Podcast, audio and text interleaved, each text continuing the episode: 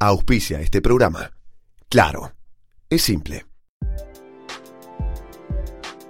Este episodio de Juro que es posta está presentado por Claro Video.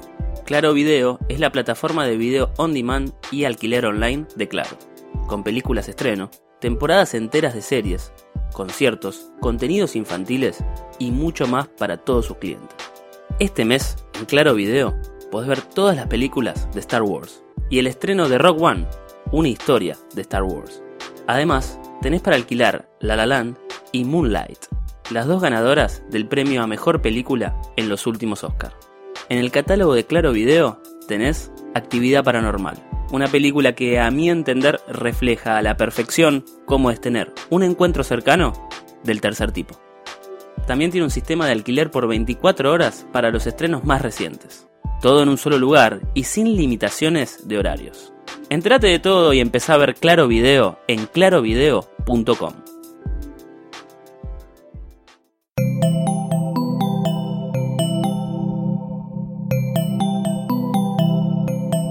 Estás escuchando Posta, Radio del Futuro.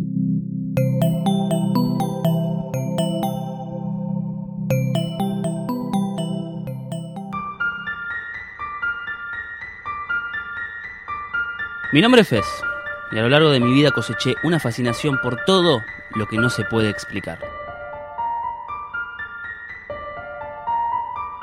Creo fuertemente que la mente humana no está del todo desarrollada para percibir un montón de sucesos que acontecen alrededor nuestro día a día y solo algunos chispazos de esos planos eternos a veces dan con nuestros sentidos. Algunos lo llaman fantasmas, aliens, duendes, demonios, presencias, mitos. Todos son casos inexplicables, de un protagonista que te mira a los ojos y te dice,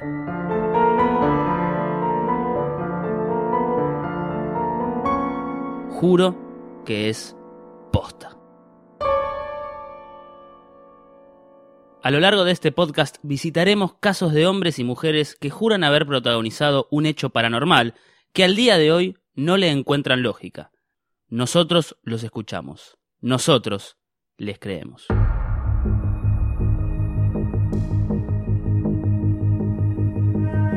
Desde el principio de los tiempos, el ser humano buscó saber qué hay más allá de la galaxia. Civilizaciones enteras miraron al Sol pensando que era Dios y le rezaron a las estrellas entendiendo que eran mensajes de seres superiores. El siglo pasado fue clave para los que miran para arriba buscando algo más, cuando se intensificó más que nunca la idea de que hay vida inteligente en el espacio exterior. Bueno, soy Andrea Pérez Simondini y juro que es posta. Andrea dedicó su vida a los extraterrestres desde Sephora, la Comisión de Estudio de Fenómeno OVNI de Argentina. Hay una vieja idea, sin marco científico, de que uno no encuentra ovnis, sino que los ovnis lo encuentran a uno. Comencemos a revisar la infancia de Andrea en Caleta Olivia para ver si es así. Bueno, el hecho tiene muchas connotaciones, porque ese día, que fue el, 18 de agosto de 1968, mi hermano Marcelo, el que me sigue, yo soy la mayor, eh, un año. Y mi mamá estaba bañando justo a mi hermano, eran las seis, casi las 6 de la tarde. Yo tenía dos años, o sea, lo que te estoy contando es réplica de lo que siempre cuenta mi madre, mi mamá, y que supo contar mi papá en vida.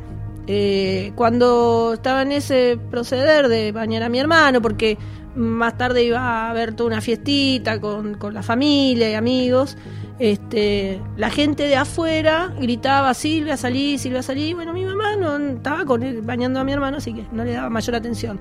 Entra mi papá a buscarla para que salga y vea lo que había. Y mi mamá salió, la acomodó en, la, el Moisés y salió. Y bueno, la casa tenía un alero que era bastante importante. Y cuando sale, bueno, ve todo el barrio prácticamente en la, en la calle mirando hacia arriba y cuando se asoma eh, observa hacia arriba y ve eh, que había un objeto inmenso, ella calcula, por lo que hablaban incluso ahí en esa época, que tenía 30, 40 metros de diámetro, de color plateado, plomizo, eh, y que estaba a una altura bastante cercana, que se podía ver hasta los detalles de ese objeto. Hizo como una explosión sin ruido y despedía, siempre la cargo a mi mamá porque hace que, dice que hacía bloop, bloop, y así despidió cinco objetos iguales, pero de menor tamaño, que se formaron en B atrás de ese objeto mayor que estaba suspendido, y no pasaron muchos minutos que empezaron a volar en formación. Mi mamá cuenta que cruzó la avenida Independencia de Caleta y se perdió rumbo al mar. Ese 18 de agosto de 1968 salió en los diarios locales de la Patagonia como el día en el que varios vecinos vieron extrañas naves en el cielo. Algo peculiar por donde se lo mire, pero no tan raro para los tiempos que corrían. Era el año de la oleada. El año 68 hubo infinidad de casos, en Bahía Blanca, este, en toda la zona de la Patagonia, hasta Bariloche, eh, eh, toda la zona de Río Negro, este, incluso hasta Mendoza, la zona cordillerana, algunos casos en el norte de la Argentina, fue realmente impresionante, a tal punto que eh, ya había formada en la Armada Argentina una comisión, que COPEFO se llamaba, que su titular era un capitán, el capitán Omar Roque Pagani, que eh, una de las cuestiones que más este, documentó a nivel no solo de Argentina, sino internacional, son todos los casos de no solo los años 60, específicamente del año 68 en la base comandante Espora, ahí en, en Bahía, cerca de Bahía Blanca, ¿no? Ese primer acercamiento a un objeto volador no identificado fue el punto de inflexión para que Silvia, la madre de Andrea, se interese por la temática ovni y funde el primer museo del ovni en Argentina, actualmente en Victoria, Entre Ríos. ¿Por qué de Santa Cruz a Entre Ríos? Por los ovnis. Mi madre ahora, hace ya varios años, desde el 92 se radicó en Victoria Entre Ríos, donde en el 91 tomó la decisión de armar un equipo, después de tantos años, de 68 hasta el 91, fue una curiosa recopiladora, este, archivista, digamos, eh, haciendo, haciéndose de la mayor información. Iba a haber conferencias de, de, investigadores nacionales, extranjeros, hemos visto todo. Ella misma entrevistó testigos, pero nunca había tomado la decisión de hacer investigaciones por sí sola. Cuando aparece en el, en el diario Clarín el caso Victoria, para nosotros fue sorprendente ese caso, porque era una localidad que si bien nosotros como grupo familia decíamos que éramos de hacer campamento, íbamos a muchas veces a jornada de pesca, incluso a la provincia de Entre Ríos, nunca habíamos ido a Victoria. Entonces nos pareció como llamativo eso y dijimos, bueno, vamos a ver, a hacer una jornada de pesca y vamos a ver qué se ve según lo que dicen. A partir de la experiencia que vivió la familia en Victoria, Entre Ríos, la madre de Andrea decidió irse a vivir a esa localidad e investigar los ovnis. Dejó su casa, se separó de su marido tras una relación que venía mal y, según ella, encontró su lugar en el mundo. Inclusive estuvo un año y medio viviendo en un camping hasta poder establecerse. ¿Qué fue lo que sucedió ese día en Victoria que llevó a la madre de Andrea a tomar una decisión así? Vimos, estábamos eh, preparando los equipos de pesca. El camping tiene una parte, está todo en una parte en un alto. Hay como una especie de bajada y playón que entra un canal. Y este, bueno, y, y, y el puerto. Eso hace como una, como una entrada, una, una saliente, mejor dicho, toda esa zona del camping. Y se adelantaron los chicos. Bueno, yo fui en ese momento con mi novio, estaba mi hermano con su novia y su mujer. Bueno, era un grupo grande y este, con mamá nos quedamos armando nuestras cañas. Cuando vemos eh, que se levanta una luz del horizonte hacia el norte, que era amarillo mostaza, y le decíamos a los chicos, miren esa luz, y yo. Cuando ellos miran, estaba quieta, entonces decían, es una antena. Nosotros habíamos visto que se había levantado. Entonces yo agarro una linterna, me voy a al muelle, y cuando llego al muelle la luz se empieza a mover hacia el lado del casco urbano. Le empiezo a hacer señas con la linterna, cambia de dirección y se viene a mi posición. Yo salí corriendo donde estaba mi mamá, que ya la había visto, lo, los chicos ya estaban pescando en el canal y cuando estamos en esa situación, con mamá nos acercamos a los chicos, bajamos y en, el lugar donde hay una bajada había toda una línea de arboledas. Esa luz, cuando llega a la arboleda, prende como dos faros para adelante, hace un movimiento, se quedó arriba de todos los que estábamos pescando, que no, nosotros solos no éramos, había varias personas, baja los reflectores, iluminó toda la zona, se apagó y desapareció como si nunca hubiera estado. Entonces, me acuerdo que nos quedamos, esto sería como a las nueve y pico de la noche, nos quedamos como hasta las 3 de la mañana y fueron decantando de a pocos que se volvían a, a las carpas. Y con mi mamá nos quedamos hasta que amaneció con dos reposeras mirando hacia la laguna, ahí en una laguna inmensa, porque fue realmente impactante. Y es, en ese momento, en esa transición, ahí es donde mi vieja tomó la decisión de ese era su lugar donde iba a pasar, que tenía todo, digamos. Los encuentros con ovnis se hicieron algo normal en la vida de Andrea. Una vez más, se reflota la teoría de que no eran accidentes casuales, sino vidas inteligentes, que cuando quieren, se muestran. Y una noche vivimos una situación increíblemente extraña que que yo tuve muy, muy poco presente durante mucho tiempo hasta que el otro día salió la charla con mi mamá. Este, nosotros teníamos nuestra vista en Tinogasta frente justo al Club Comunicaciones y una noche estábamos viendo por, la, por el balcón, digamos, de la terraza y mirábamos todo el frente del club, que es una vista muy linda, agradable. Y me acuerdo que hubo como una gran explosión de luz que se puso todo como de día mirá, el recuerdo que tengo es que justo bajaba en la mano de enfrente de Avenida San Martín un señor de un taxi que justo en el momento que hizo esta explosión de luz y que el hombre miró para arriba, nosotros estábamos mirando todos. Y no pasó ni media hora que yo siempre recuerdo que era como un módulo lunar, que pasó a muy baja altura, en silencio, le veíamos como remaches. Yo con el tiempo borré eso y el otro día lo recordaba, mi mamá lo trajo a colación, porque en uno de esos cuadernos que yo escribía, conté todo lo vivido esa noche. Y bueno, fue tal la emoción, entre emoción, miedo, que no sabía describirte, que al día siguiente nos pusimos firme a la misma hora, digamos, esperando, nunca más volvimos a ver lógicamente eso. Andrea tuvo una época muy movida a principios del año 2003 cuando miles de vacas aparecían mutiladas de la nada a lo largo de varias localidades campestres de Argentina. Los más fantasiosos hablaban de el chupacabras, y los mismos medios argentinos determinaron que el responsable de la matanza de tantas vacas era el ratón hocicudo, un roedor que comía por dentro. Nuestra protagonista lideró el grupo de investigadores que se movió de un lugar al otro en ese entonces haciendo malabares entre la policía local los dueños del ganado y los periodistas amarillistas. Suponiendo que los extraterrestres eran los que evidentemente manipulaban a las vacas, ¿qué querían?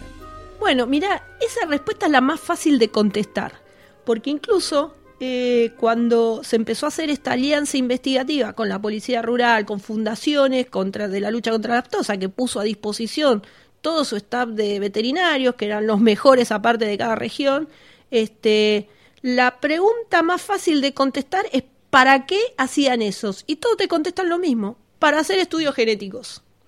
O sea, no hay ni duda en eso, te diría.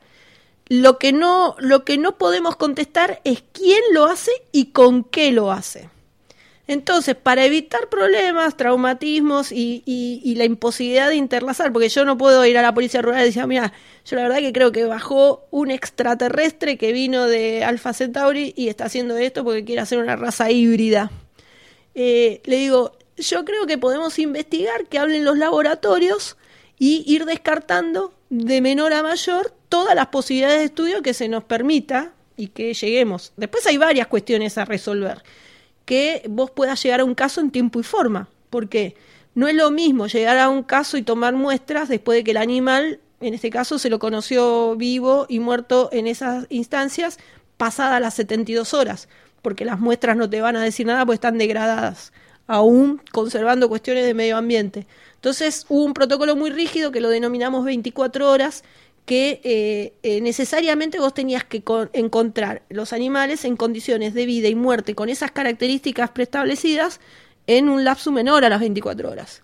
Y el rango tiempo empezó a ser una, una variable impresionante porque hemos dado con casos que se reducen a 35 minutos de conocerlo vivo al animal y encontrarlo con esas heridas.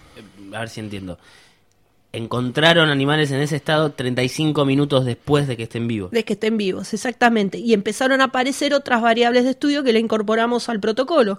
Por ejemplo, conocer que esos animales que aparecieron en esas condiciones en ese lapso de tiempo, y hubo muchos, eh, que incluso entre 35 minutos y una hora, que eh, lo que identificaba que podía ser un presunto mutilado es que eh, empezaba a temblequear y retras lo retrasaba el animal del resto del, de, de la manada del Como ganado. si tuviera un virus.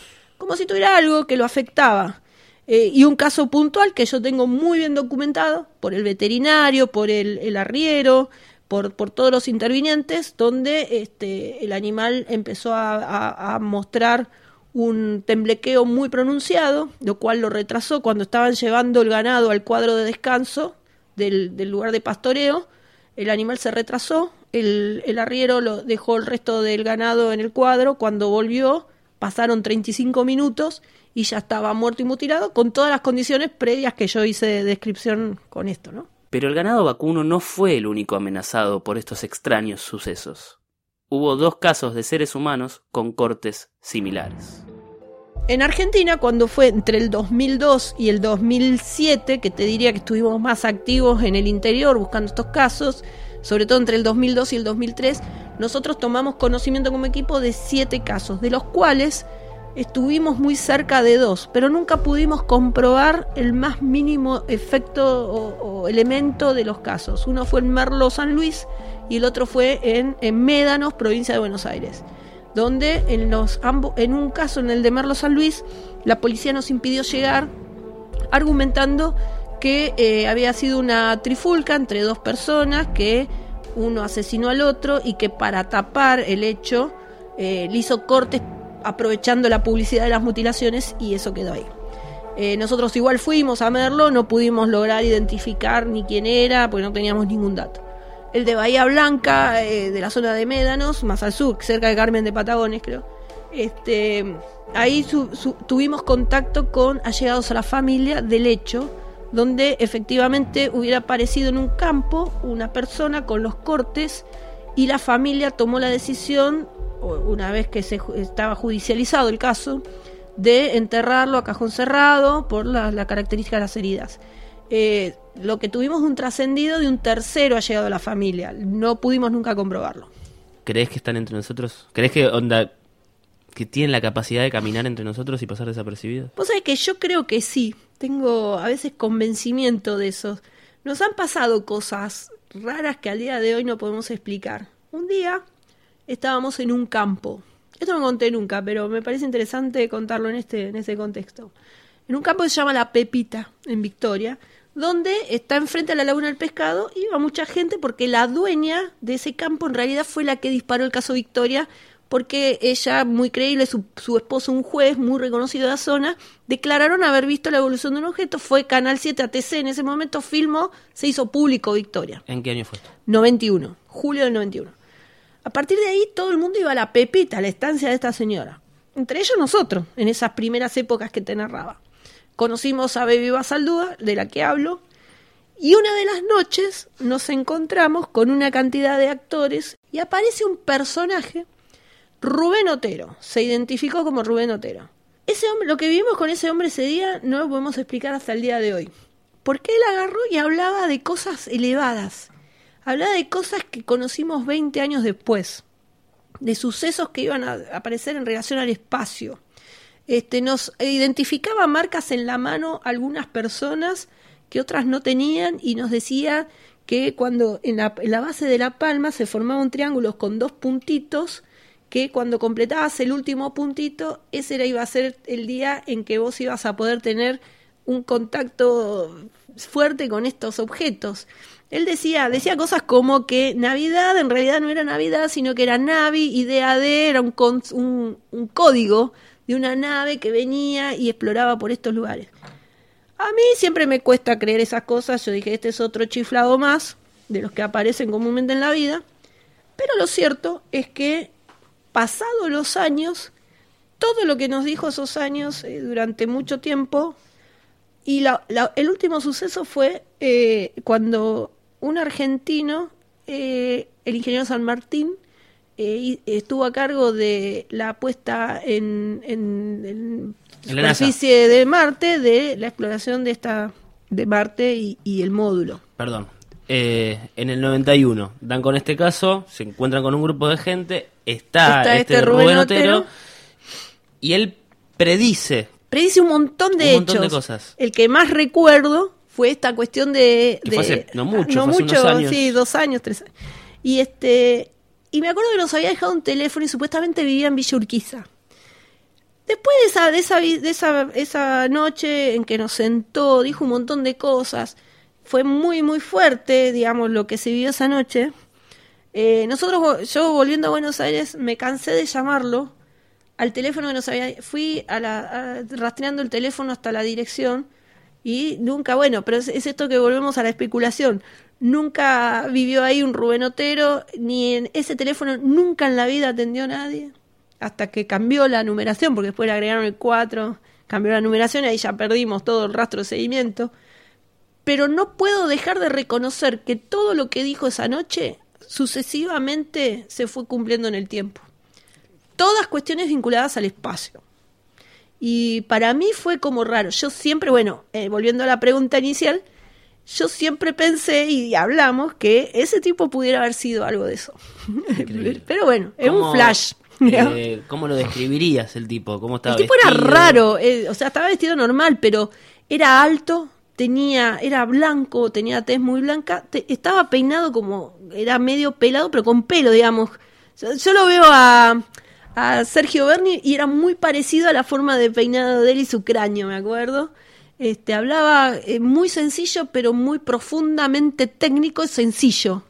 Y, todo lo que emanaba de él era raro, era extraño, era te, te llegaba y era una situación muy particular y especial. No puedo describirla. Siempre pensé que fue un chiflado, pero con el tiempo y los hechos me mueven a pensar que de algún lado él tenía esa información.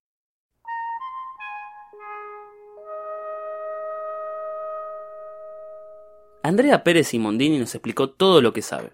Para cerrar, le consultamos qué es lo primero que quiere saber el día que finalmente tenga contacto con un extraterrestre.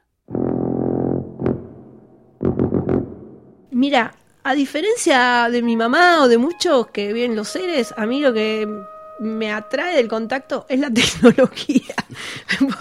Puede parecerse a Al, puede ser igual a nosotros, que no me llama la atención esa parte. A mí me, cautiva todo esta- estas cosas, digamos, me mueven, me motivan a saber esto, digamos, el conocimiento que hay por detrás de existir esa tecnología, porque hemos visto cosas tan increíbles que vencen cualquier propiedad física conocible o reconocible que hace imposible que vos puedas procesarla en tu cabeza. Entonces, el- eso, digamos, eh, yo me imagino tocando botones, subiéndome a un objeto, viendo la Tierra desde el espacio, que en realidad es mi sueño desde chica. Este, yo siempre quise ser astronauta. Lamentablemente uno, viste, no, no, no toma- tan fácil. No es tan fácil. Este, pero sueño con ir en alguno de estos. No, no, no lo visualizo de otra posibilidad, digamos. No tengo 10 millones de dólares para contratar los viajes espaciales, así que asumo que algún día pudiera tener la posibilidad que me lleve un ovni y ver la Tierra desde afuera, el espacio, y ver los botoncitos y cómo hacen tal cosa y tal otra. Este, dando por sentado, los dos, eh, me imagino, creemos que existen y que están entre nosotros. Sí, exacto. ¿Crees que vamos a vivir para, para que se descubra la verdad? Para que Y salga yo la luz. sueño, yo sueño con eso. Creo que se han dado pasos muy importantes a nivel institucional. De hecho, integro un grupo junto con mi mamá y con otros investigadores del equipo de un movimiento internacional que quiere llevar este, a la agenda de la Comisión de Espacio Ultraterrestre de las Naciones Unidas. Hemos hecho muchos avances. Sueño que puede ser posible.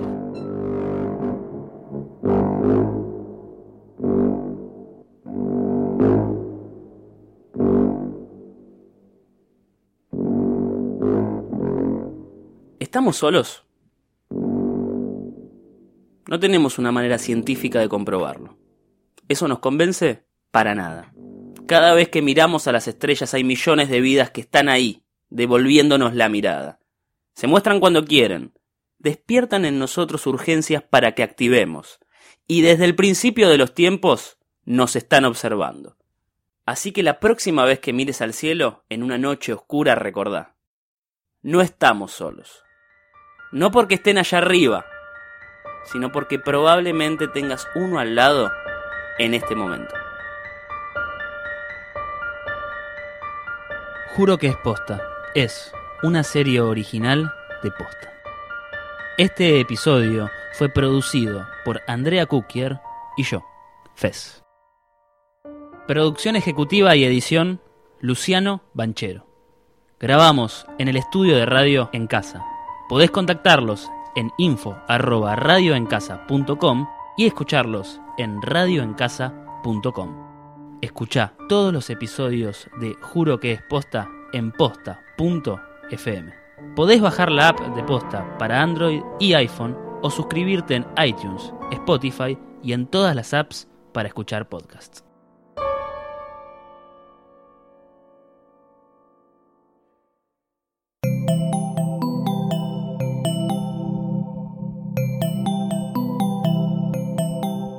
Si te gustó este episodio, hay mucho más para escuchar en Posta.